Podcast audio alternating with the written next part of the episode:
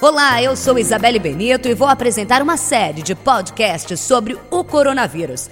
Neste episódio, vou conversar com o infectologista Edmilson Migowski para falar sobre a doença, o contágio, grupos de risco e muito mais. Bem-vindo ao podcast Combate ao Coronavírus. Especial Coronavírus. Oi, doutor Edmilson. Afinal, a primeira pergunta é aquela que você já deve ter respondido muito, mas é importante. O que é coronavírus? Oi, Isabelle Benito. O que é o coronavírus é um novo vírus. Na verdade, é, esse novo coronavírus faz parte de uma família de coronavírus e que hoje se conhece, são sete capazes de agredir os homens e causam basicamente um quadro respiratório e no caso desse atual, pode causar pneumonia grave e, infelizmente, insuficiência respiratória e a morte. Mas é um desfecho menos provável. O mais provável é que a pessoa evolua para a cura sem sequelas. Agora conta pra gente quais os sintomas. Os sinais e sintomas dependem muito do paciente. Em adultos jovens, né, que são imunocompetentes, sem doença de base, é basicamente como se fosse um resfriado na sua maioria. Mas as pessoas idosas e as pessoas que têm comprometimento da resposta imune, o quadro pode ser de uma gripe, uma gripe mais grave, né, com tosse, dor de garganta, é, mal-estar, você tem é, espirros e você tem uma complicação que é a pneumonia pelo próprio vírus, que pode causar a insuficiência respiratória e eventualmente a morte. Doutor Edmilson, como é o contágio? O contágio se dá de uma pessoa contaminada para outra pessoa. E essa pessoa contaminada pode ter sinais e sintomas da infecção pelo Covid-19 ou não. Pode ser, inclusive, assintomático, ou seja, não ter sinal e sintoma nenhum. Então, são objetos que foram contaminados recentemente, que você, ao tocar e não fazer uma boa higiene das mãos, acaba levando as mãos para a boca, nariz e olhos, inoculando em si próprio esse vírus. E também quando você conversa né, com uma pessoa infectada, e essa pessoa infectada está sem máscara, e você conversa a menos de um metro de distância, já que ela pode falar, espirrar e tossir, eliminando gotículas que podem contaminar você, o seu rosto, as suas mãos por isso que é importante estabelecer uma distância de um metro e meio a dois de quem tem quadro respiratório e, nesse momento, manter um metro e meio a dois de qualquer que seja pessoa, porque você não sabe se essa pessoa tem ou não o vírus. E também redobrar o cuidado com a higiene das mãos. Tá certo, doutor. E o que, que sabemos sobre o coronavírus? O que, que a gente já tem, já sabe mesmo sobre o coronavírus? O certo é que é uma doença infecciosa, altamente contagiosa, que se transmite pelo contato é, pessoal por conta de gotículas contaminadas, é, o toque de mãos, o, uma mão com a outra contaminada, toque de superfícies contaminadas. E o que a gente sabe que a forma principal de prevenção é evitar grandes aglomerações, redobrar o cuidado com a higiene das mãos e evitar contato com pessoas com quadro respiratório infeccioso. Agora, uma pergunta que eu acho super importante a gente responder e sempre frisar aqui: quais os grupos que têm maior risco de contaminação? Todo mundo tem risco de contaminação. Agora, risco de se contaminar e evoluir para uma doença mais grave são as pessoas acima de 60, 70, 80 anos de idade. A gente sabe que as gestantes também tendem a ter um quadro de maior gravidade e também as pessoas diabéticas, hipertensas, pessoas que é, têm uma doença pulmonar crônica, como asma ou enfisema, enfim. Doenças de base comprometem muito a qualidade é, da resposta imune dessa pessoa infectada e, por isso, a pessoa pode evoluir de uma forma mais grave. Mas, assim, o foco principal dessa doença de maior gravidade são os idosos. Por isso que idosos nesse momento, eles não fazem e nem recebem visita.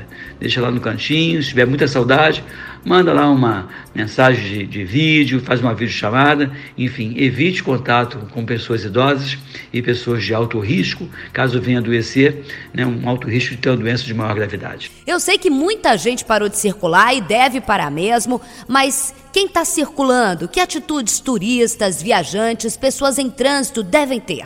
Qualquer pessoa, né, Isabelle, seja turista ou não, viajante brasileiro ou viajante é, internacional, tem que redobrar o cuidado com a higiene das mãos, evitar grandes aglomerações, é, tentar manter uma boa alimentação, um bom sono, um bom descanso, não beber demais, coisas, enfim, que possam comprometer a resposta imune das pessoas.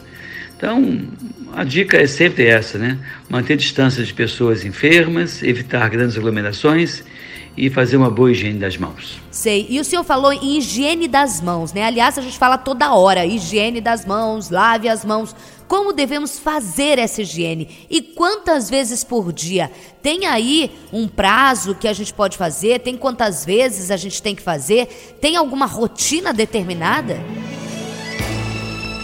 A higiene das mãos pode ser feita com enorme vantagem com água e sabão né, no mínimo aí 25 a 30 segundos. Mas não pode deixar nenhum dedinho de fora, é o polegar, indicador, dedo médio, anelar e o dedo mínimo. Também o dorso da mão, né, dos dois lados, você tem que fazer uma boa higiene. E em casa, você tendo acesso a água e sabão, ou sabonete, ou sabão líquido ou detergente, é muito importante que você faça essa higiene várias vezes por dia, principalmente quando chegar da rua, não pode deixar para depois. E a lavagem bem feita das mãos substitui sim a questão do álcool a 70%. Aliás, por falar em álcool, você só vai utilizar o álcool em duas situações. Quando a mão quando você não tiver com as mãos sujas, aparentemente sujas, aí você pode usar o álcool a 70, ou quando você não tiver acesso à água com sabão. Então, na rua, por exemplo, que eu sei que é difícil ter uma bica, uma torneira, portanto, com água, nesses casos, você vai lançar mão do álcool a 70%, tá certo? Então, são dicas fundamentais e o número de vezes, várias vezes por dia. Se você for manipulador de alimento, por exemplo, vai fazer essa higiene das mãos de meia e meia hora e sempre que você colocar a mão no rosto ou em algum lugar potencialmente contaminado. Então, assim, são coisas muito importantes e que medidas simples, importantes, que salvam sim vidas. Doutor Edmilson, mas eu acho que tem uma dúvida. Na verdade, a gente tem dúvidas sobre o coronavírus, até os médicos estão aprendendo todos os dias, né? Mas existe um tempo em que ele resiste nas roupas, sapatos e superfícies em geral? Por exemplo, eu chego em casa, retiro toda a minha roupa, deixo só um sapato para sair na rua. Então eu gostaria de saber, realmente, ele sobrevive na superfície das roupas, dos sapatos e tudo mais? E se tem um tempo para isso, é, dependendo do material, seja roupa, mesa, sapato, seja o que for? O vírus, ele pode ficar na, na roupa é, até 24 horas, ou mais tempo ou menos tempo, na dependência das condições climáticas.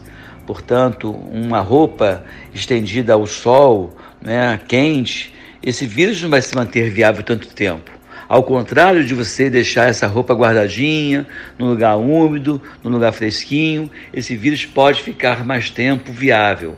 Então, o, te, o, o tempo de viabilidade desse vírus a ponto de poder contaminar outras pessoas varia muito de acordo com a superfície que ele foi é, depositado. Então, o vidro fica dois, três dias, a viabilidade dele, o aço, quatro dias, o papel, quatro dias, papelão, talvez 24 horas, madeira, três, quatro dias, piso, né, tipo porcelanato, ele pode ficar também mais tempo. Ou seja, vai variar muito de acordo com cada tipo de material e com a umidade, temperatura é, e luminosidade onde esse utensílio contaminado se encontra.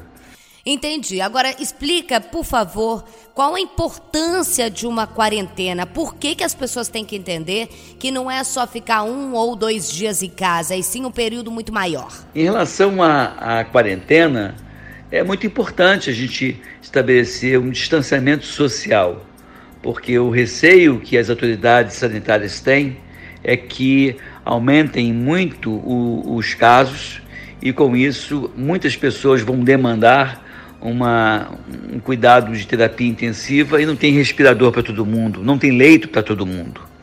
Né? Então, ainda que nós saibamos que a letalidade dessa infecção em pessoas jovens com ausência de, de doenças de base, ou, seja, é, jovens sem saudáveis, né, a princípio, é, ainda assim pode ocorrer a morte. 0,2% das pessoas pode morrer, mas estima-se que a evolução grave possa ocorrer em 5 a 10% desses pacientes. Então, se há uma evolução grave, ela demandará internação e para você ter um atendimento mais apropriado dentro de um hospital, você tem que ter isolamento respiratório, isolamento de contato, você tem que ter, ter respirador, você tem que ter equipe de saúde médicos, enfermeiros, técnicos de enfermagem, pessoal de limpeza, todo mundo é, bem, né, saudável. E o medo que se tem agora é que a gente, tendo um número expressivo de casos, que a gente tenha a equipe de saúde adoecendo, portanto, a capacidade de, de prestar um serviço apropriado será comprometida por conta desse, desse abatimento, né, dessa, desse comprometimento da saúde dessas pessoas, mas também a questão do material, que pode ser que falte também é, insumos, né, material, equipamentos e outros produtos que são utilizados em pacientes graves com Covid-19. Agora, para a gente encerrar esse bate-papo super importante, eu acho que é importante a gente falar mais uma vez e sempre repetir: qual é a melhor forma de prevenção? Pois é, Isabelle, a melhor forma de prevenção é evitando grandes aglomerações. Eu acho que o governo está fazendo a parte dele, é tentando é, conter um pouco as multidões, fechou aí shoppings, cinemas, casas de show, porque o momento é crítico, né? A gente sabe que adultos jovens adoecem de uma forma mais branda, mas mesmo assim a estimativa é que 5 a 10% das pessoas que venham adoecer tenham doença de maior gravidade, demandando internação. E não é uma internação simples, né? Uma internação que requer isolamento respiratório, isolamento de contato. É uma doença contagiosa, portanto, internar um paciente com Covid-19 é muito mais complicado e complexo do que internar um paciente com dengue, por exemplo. Então, para não colapsar o sistema de saúde, seja ele público ou privado, é muito importante que as pessoas evitem adoecer e que o adoecimento seja realmente aos poucos. Né? E cá entre nós, né? existe grande possibilidade de nós termos a curto e médio prazo medicamentos que possam minimizar a possibilidade de uma doença de maior gravidade, portanto, sequela e mortes.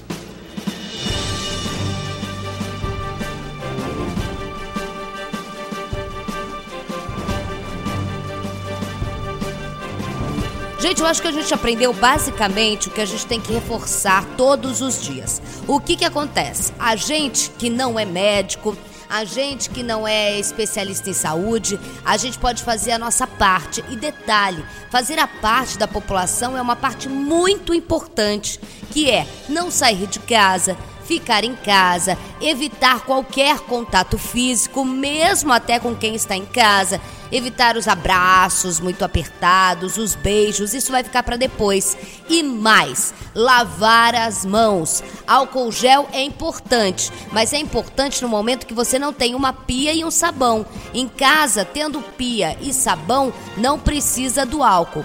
Guarde o álcool gel ou o álcool 70, seja o que for, quando você estiver na rua, se você precisar ir à rua. Caso contrário, água, sabão, 20 segundinhos ali. Tem uma dica importante: canta parabéns a você esfregando as mãos entre os dedos duas vezes. Esse é o período certo para você conseguir higienizar sua mão de forma correta.